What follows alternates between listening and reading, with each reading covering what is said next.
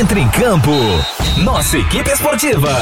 Pra bater um bolão com você. Esporte 93. Tudo sobre todos os esportes. Esporte 93. Esporte 93. Olá, amigos do esporte, muito boa tarde. Eu sou Yuri Carvalho pelas ondas da 93. Obrigado pela sintonia. Então vamos aos destaques de hoje.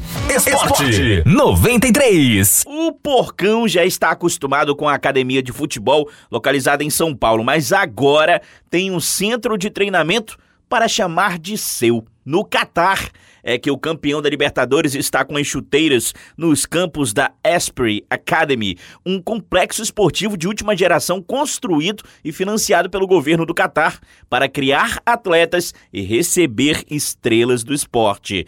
Esse complexo foi inaugurado em 2005 e possui investimentos na casa dos 50 milhões de dólares por ano ou 268 milhões de reais para manutenção e formação de novos atletas. E o melhor, os locais de treinamento estão localizados a menos de 5 minutos a pé do Hotel Palmeirense.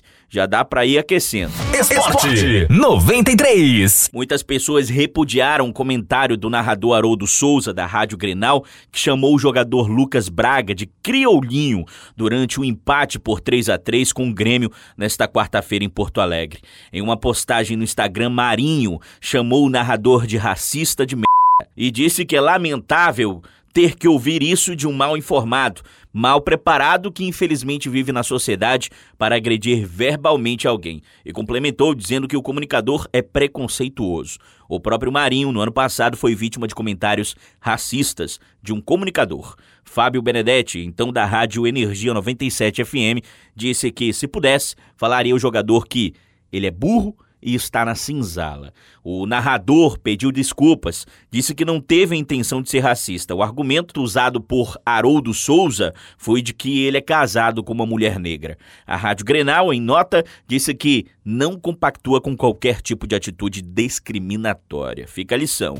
Esporte 93. E Daniela Esperon vem chegando com informações do Brasileirão. Faltando quatro rodadas para o fim do Brasileirão, o campeonato segue em aberto, tanto na parte de cima quanto na parte de baixo. Mas a situação complicou para o Atlético Mineiro, que perdeu para o Goiás por 1 a 0 e viu os três pontos que o deixariam vivo em busca do título escapar. Até o fim da rodada, a diferença para o líder pode ser de oito pontos. Jorge Sampaoli diz o que vem faltando ao Galo para conquistar as vitórias. Saber a realidade deste time que é um time jovem novo. Sabemos a realidade desse time, um time jovem que está tentando construir uma história no clube.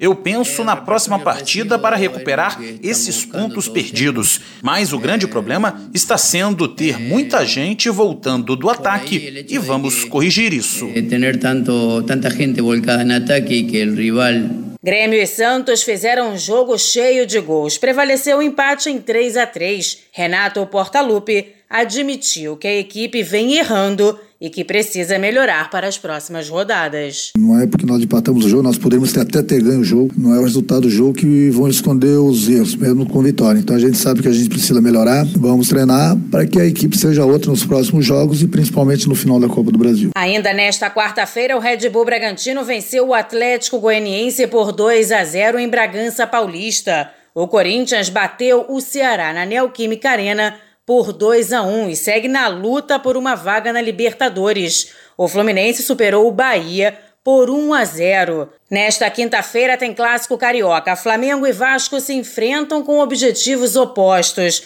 Enquanto o rubro-negro mira o título do Brasileirão, o Vasco vê esse jogo como uma chance de se distanciar da zona da degola. Vanderlei Luxemburgo não vai poder contar com o experiente zagueiro Leandro Castan, que foi expulso no último jogo e cumpre suspensão. Ricardo Graça será o seu substituto e ele revela como pretende parar o ataque rubro-negro nesse jogo. É um ataque que a gente tem que ter bastante respeito, né? São jogadores muito bons, acho que podem fazer diferença lá na frente. Tenho certeza que a gente vai trabalhar para conseguir parar eles e, se Deus quiser, sair com a vitória. Outros jogos desta quinta-feira. O Internacional entra em campo na Arena da Baixada contra o Atlético Paranaense e o Fortaleza recebe o Coritiba em duelo direto da zona do rebaixamento. Rádio e futebol, duas paixões em conexão. Uma parceria da CBF e da agência Rádio Web, com informações do Campeonato Brasileiro da Série A Daniela Esperon. Esporte 93. Muito bem, amigos do esporte, eu vou ficando por aqui a vocês ouvintes.